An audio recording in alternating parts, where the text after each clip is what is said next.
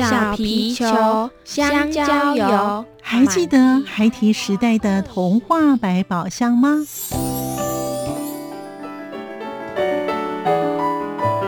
我是桂文雅，世界是一本美丽的书。我是曹俊彦，从小就喜欢画画。我的人生我是王淑芬。当全世界都在下雨，泥泞不堪。我是王家珍，持续不断，好好的写。我是林世仁，创作儿童文学，让我找到自己生命中的阳光，可以探寻到生命中充满不可思议的兴奋。现在就跟着徐凡，我们一起施展魔法，回到时光隧道里，一起去挖掘笔尖上孩提的奇幻之旅吧。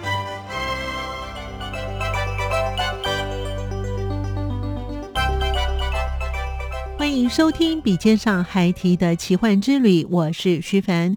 国宝级的儿童文学作家林焕章，从小家里务农，但是焕章老师并没有从事务农的工作。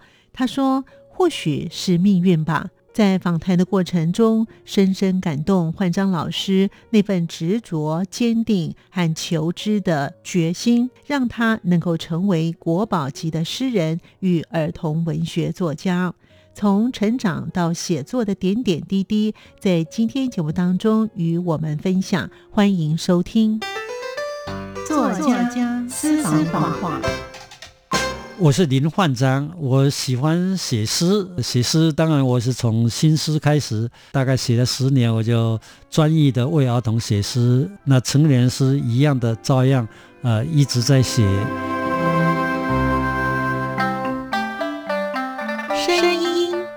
相馆单元，那个对联“情根已读”。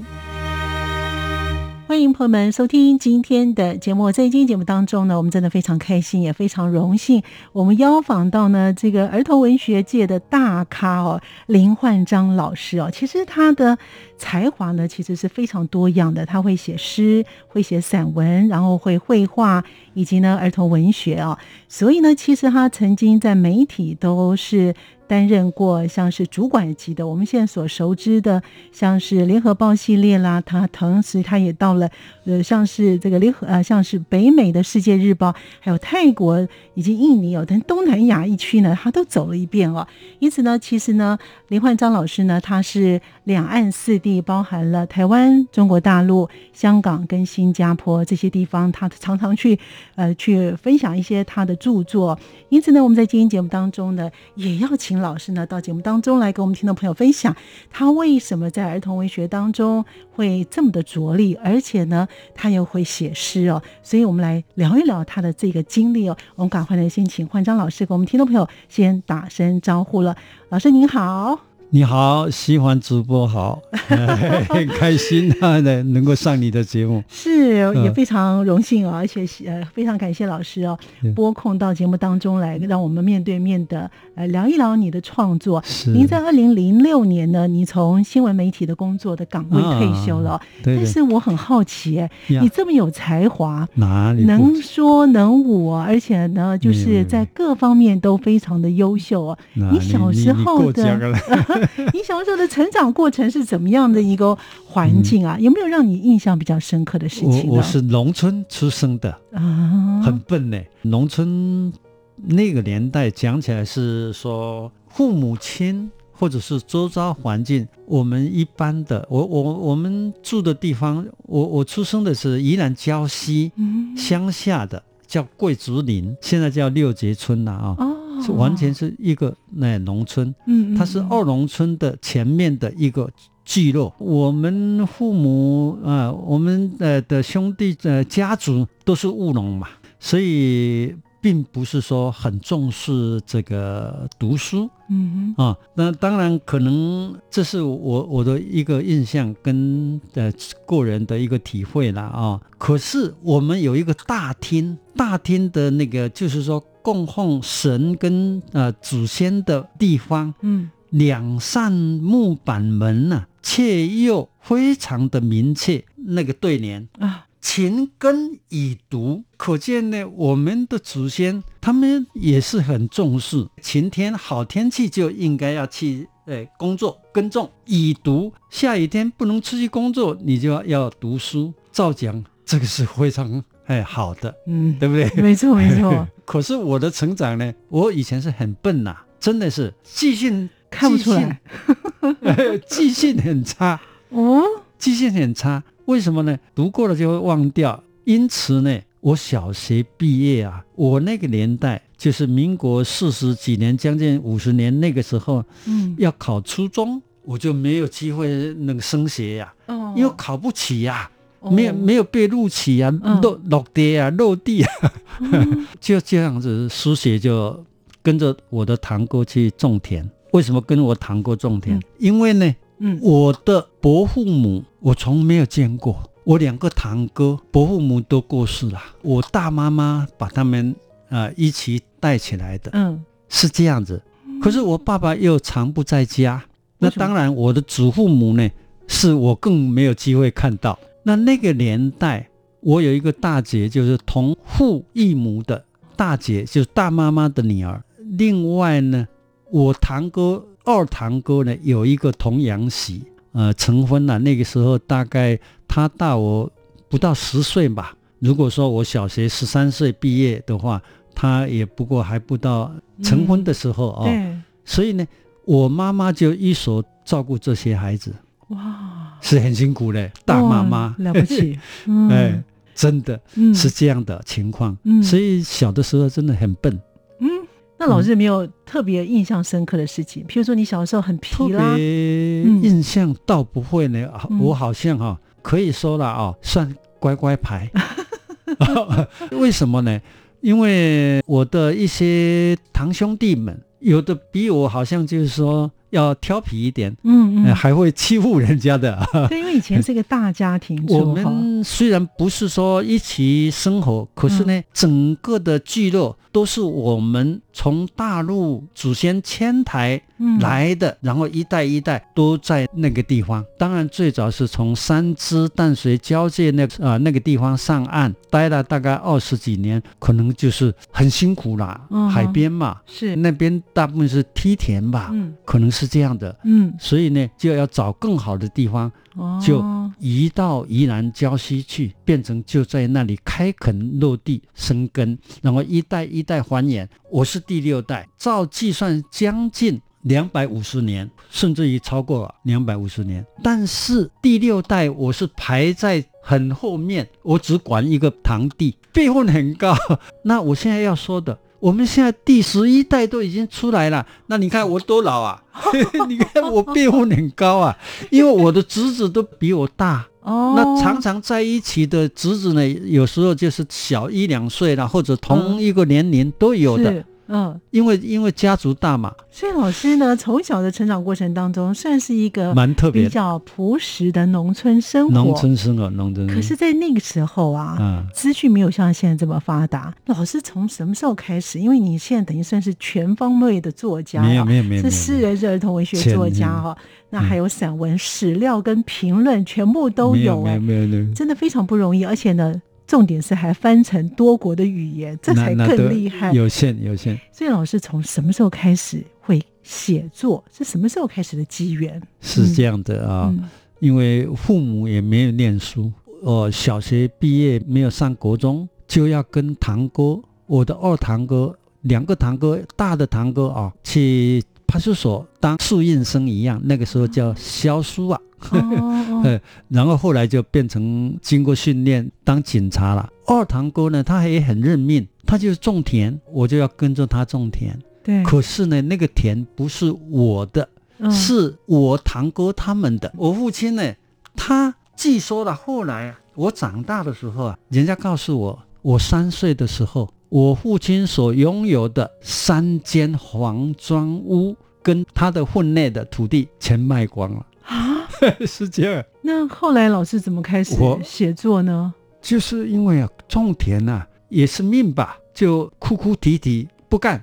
那我二堂哥呢，就看着就是说，好像 因为是心疼吧，还是什么的。嗯因为从小一起长大。我的二堂哥呢，他很认命又很肯吃苦的。农忙当然就是认真的工作啊。是农闲的时候呢，他就会自己的菜，或者是说批发是买人家的菜到基隆去卖。哦，你看，就过来就对啊。就过来。所以呢，他就想到说动脑筋，因为呢，我二堂哥呢喜欢跟人家打交道的，哦哦，他就说了：“你这样算了，你不要种田，十五岁吧对，，那要干嘛？那做什么嗯，？”他说：“我给你带到基隆去，帮我找到一个呢肉类加工厂。”那个那个加工厂，当然了，说是工厂啊，其实是家庭的一种那个产业代工嗯，自自己制作的，做肉松、哦肉脯、肉干、香肠，就是这一种。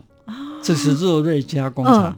我去做了十个月，嗯。哎，很开心的，不用晒太阳，很开，不用晒太阳，而且呢，又吃的这比家里好，嗯，因为家里你看要呃什么初一十五或者过节的时候拜拜，才可能有有鱼有肉。哦，在那里天天都吃肉啊，对，是不是？又不晒太开心阳啊？的不得了。只晒晒日光灯而已啊，哦，所以就好像没事，嗯。都很开心。对，可是呢，后来我爸爸工作也是很多样，嗯，那阵子是养鸭，哦，你看养鸭也很聪明的，是。像游牧民族养鸭也要成本啊，对。对不对？嗯，但是呢，宜兰那边稻谷比较早熟，比台北南港这里那个时候南港还是农业的地方。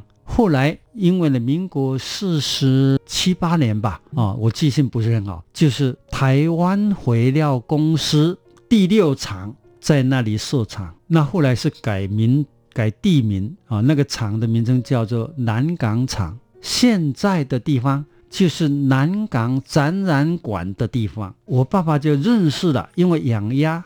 从宜兰赶到这边来，然后呢，人家割稻子割完了以后呢，就放在人家的稻田上面，就不要喂它饲料，这样子哦是啊。我说这个有道理，是又省钱，哦，但是辛苦啊。游牧民族一样，他睡在田埂阡陌上面了，晚上还要露，像 像人家露营一样的。不这样的话，你鸭子跑掉后被人家抓走怎么办了？就跟这边的地主有认识。那个时候，这个政府的政策也是很好。你土地被征收了，要保障你的有工作的机会，所以呢，地主土地被征收，他本人或者是子女有需要工作的、嗯能工作的，无条件都可以进去。所以呢，我爸爸就拜托人家，他认识的一些朋友弟子，因为养鸭认识的，人家也很讲义气的，一位姓陈的，我都忘掉他的名字啊，嗯，他就真的帮我去打招呼，进去工作，抬回公司南港厂工作 啊。但是做什么？十五六岁又没有学历，嗯，还没有长大，对不对？对，那要做什么？人家给你工作，就是以前类似那种什么那个年代的所谓的学徒，你童工也一样的，他就给你一个工作，叫我去打扫做清洁工、哦，市售管理，文书之类的东西没有啦，那怎么可能？这样进去之后难过死了，嗯为什么呢？为什么呢？工作当然不是说很累嘛，不会很辛苦嘛。嗯嗯，可是呢，负责的工作的单场所，工人的单身宿舍，那那个年代啊，我们的可能一般的那个健康、身体健康跟这个卫生习惯都还没有像现在这样子是随地吐痰的很多诶，因为那个是一个新的工厂，而且是受美元支持的一个工厂，哦很讲究卫生现，代化，卫生当然就其中之一了。嗯，嗯对不？对？所以呢，每一个房间都有个吐痰用的，那你每天打扫是不是要清洗？是，对，有吐痰，有一烟屁股都会丢在那里面，所以我每一次拿起扫把就掉眼泪，嗯，难过啊。朱真先觉得说，我为什么要做这样的工作呢？可是你又回不去呀、嗯，人家好不容易帮你找到工作了，对，对不对？嗯，哦，那怎么好呢？嗯，所以呢，就忍了。还有单身是时候，你要接听电话，找人，也是你的工作，啊，当然了，都要。哦，你看，如果说因为大部分的工人住的地方嘛，哈，嗯，一定是主管呐、或者说工厂里面要召唤或者做什么通知什么，或者也有朋友要联络，打电话来。我那个时候呢，你看很多外省人呐、那个方言呢、怎么听得懂啊？懂哦，好累哦，好辛苦哦。你看那个时候小小年纪，十五六岁的时候，想啦怎么办？那个是一个转捩点。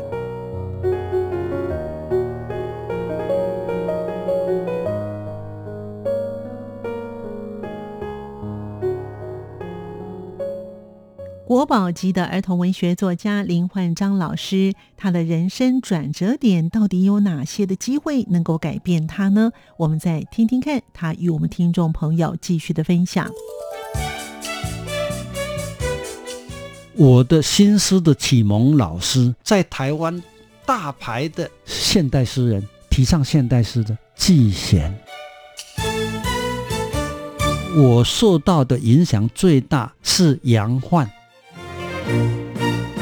我想说，应该要念书，自己就有这样的一个想法。但是怎么念书呢？回不去啊！你中学没有考起啊，嗯哼，怎么念呢？对，那怎么？那你说出来工作，父母亲也不可能养你了啊，对，根本就没有希望嘛。那老师还怎么做？但是呢嗯，有时候报纸也不一定看得懂啦。嗯 但是呢，翻翻看看啦，嗯 总是会啊看一些啊，我就找到了函授学校，看到授了有那种招生啊。那个函授学校是类似现在的线上课程，空中大学、对对空中教学的，就报名。我报名那个时候呢，我还请我大堂哥呢帮我写自传呢，哦，要要不然我怎么写啊？我怎么会写啊？嗯哦，嗯，这样报名的函授学校是这样，他寄讲义给你，然后呢，他会规定你做作业，对，作业要寄给他们看，老师批改。我当时选择什么？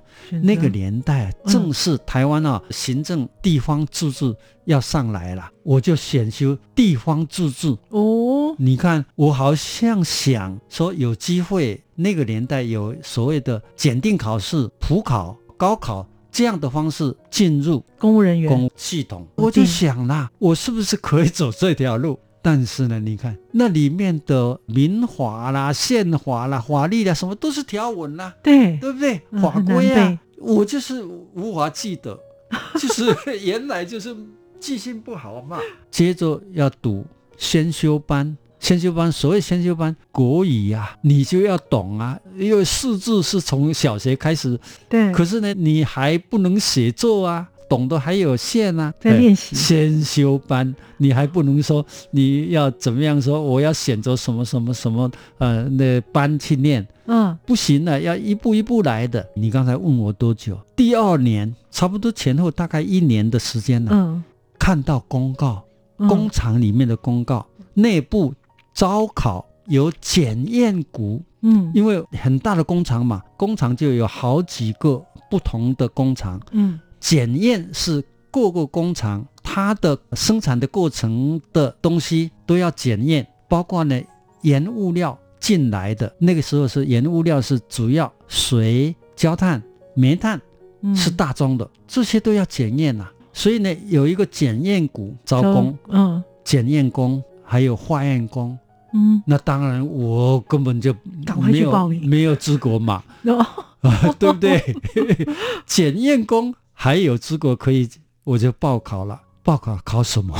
考什么？考国语？我当然都不懂啊。啊，还好加减乘除可以，哦我就这样进入了。哦，就脱离清洁的工作了。对，然后呢，我的同事他们是化验工，我是差一级，我是嗯检验工，但是我们有在职训练，嗯我们那个工厂真的在职训练一直是不断的，尽管你是专业的科系出来，到那里也要不断的这在个。职训练，因为因为还工厂的需要，嗯，工作的需要，在职训练。我有同事从嘉义来的，所以那个同事呢，我一直记得他的名字杨延波，因为他像是我的贵人一样啊。他带来一份文艺杂志，是在福维那边创刊的，那个份杂志叫做《新新文艺》，新旧的新，嗯新兴文艺，薄薄的三十二开，也了不起，三十二页恐怕都没有到六十四页，薄薄的。然后我就借来看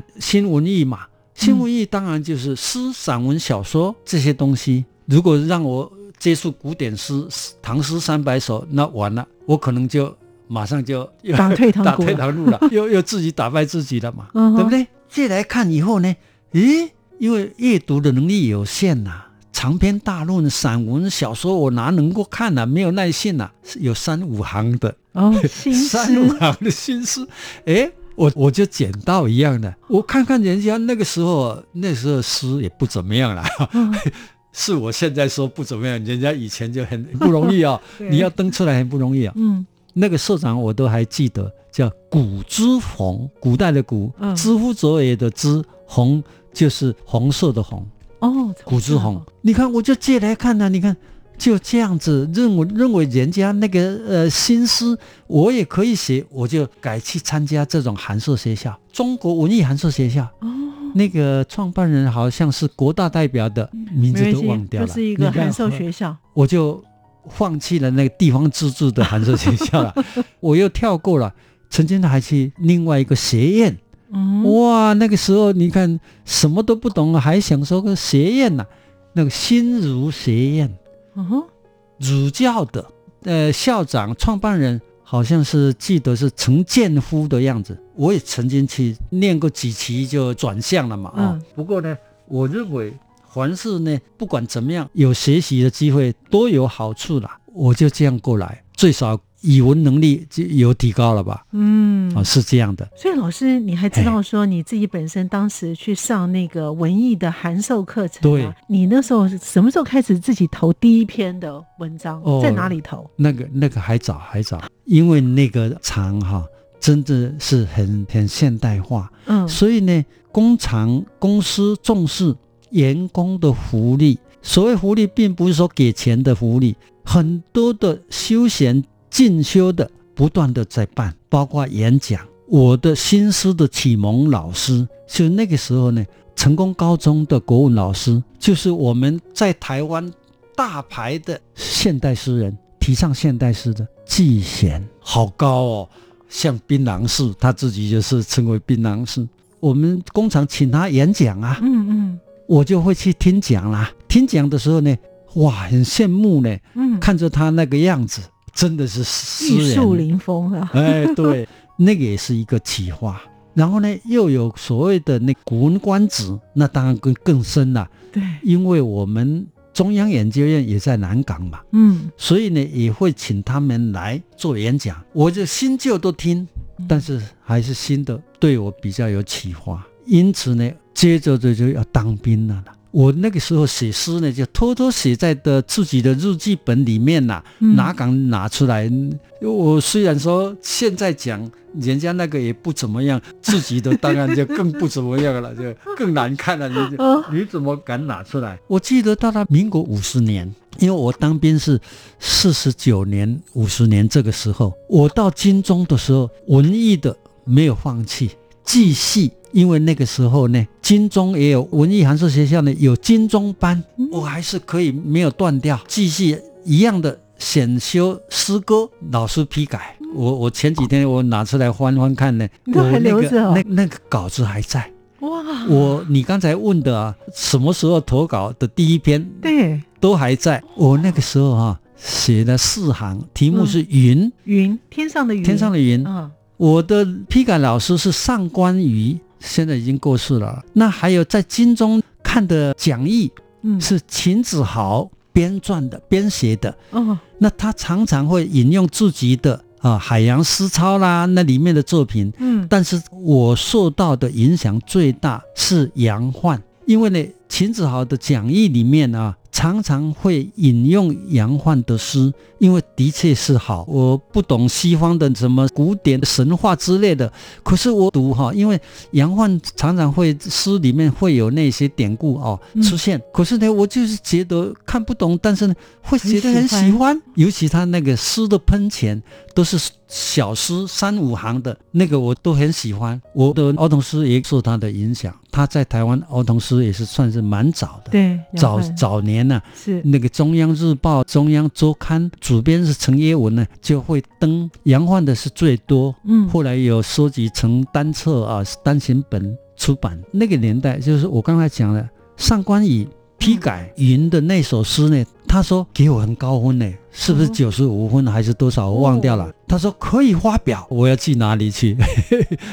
有正好看到一份是叫做《葡萄园诗刊》，《葡萄园诗刊》呢也才创办不到一年吧，因为他们的成员恰好是我那个时候军中退役之后哈、嗯看到的那个诗刊，我就想试试看。韩式学校的老师说可以再发表，那已经过了几年，对不对？我退役了嘛啊、嗯我就去参加那中国文艺协会办的，那个时候在水源路、第二期的文艺创作研究班，我一样的参加诗歌组。第一期的他们哈、结业呢，就是办了葡萄园诗刊，就这么巧，啊，我就给他试啊。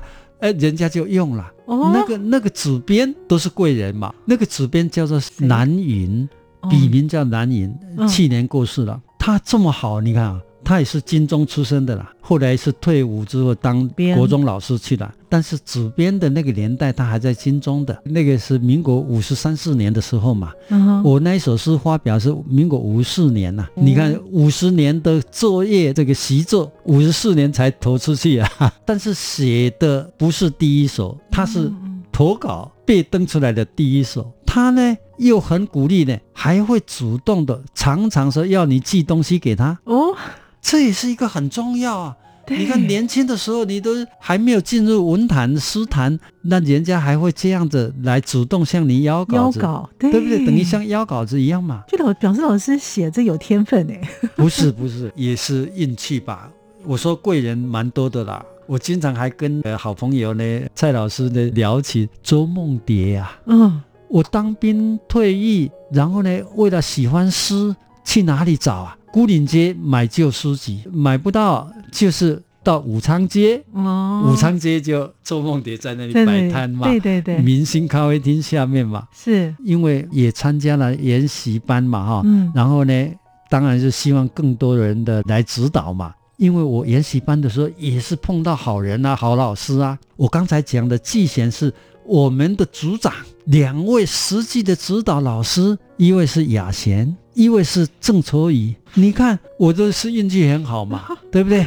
是，哎因为两个都是大家是啊哦，都是这样子。对，没错，那我说我去找周梦蝶，嗯当然也就想说听听他的我写的一些到底好不好，或者是什么要改。周梦蝶先生呢，虽然他还没有来台湾之前，据说呢，他师范毕业就已经当老师了，嗯可是他不嗯太爱讲话，对，他性格是这样子，对。但是他会说你去找谁谁，哦，他告诉我去找哪两个人呢？嗯。一个是在金门，那个时候在金门嗯。沙木，他那个是笔名呐、嗯。他本名叫李松林呢、一个是管管，今年才走的。是。你看这两个也都是算是我的贵人呐、那个时候管管是在虎口嗯当兵，但是他多才多艺啊，他会演啊，会唱啊，偶尔还是会到台北来，嗯在周梦蝶的摊位上就可能有机会碰到。那沙木呢，我当然就一定要寄信，可是呢，他也哈、不放弃我一样的，他都会跟我讲你哪个地方要改要哎指导，甚至于他我早年还用笔名呢暮云。就看天上的云呐、是。牧童当过牧童嘛，我想说不要负责任，看天上的云，不管他有没有饭吃，有没有草吃，自己的一种性格了啊，嗯。就无所为而为的，有那样的一种倾向啊，我就用牧云当笔名。这一路走来，焕章老师并没有放弃自己，在不同的阶段遇到不同的贵人。更精彩的内容，我们在下次节目当中与我们听众朋友继续的分享。感谢您的收听，我们下次见。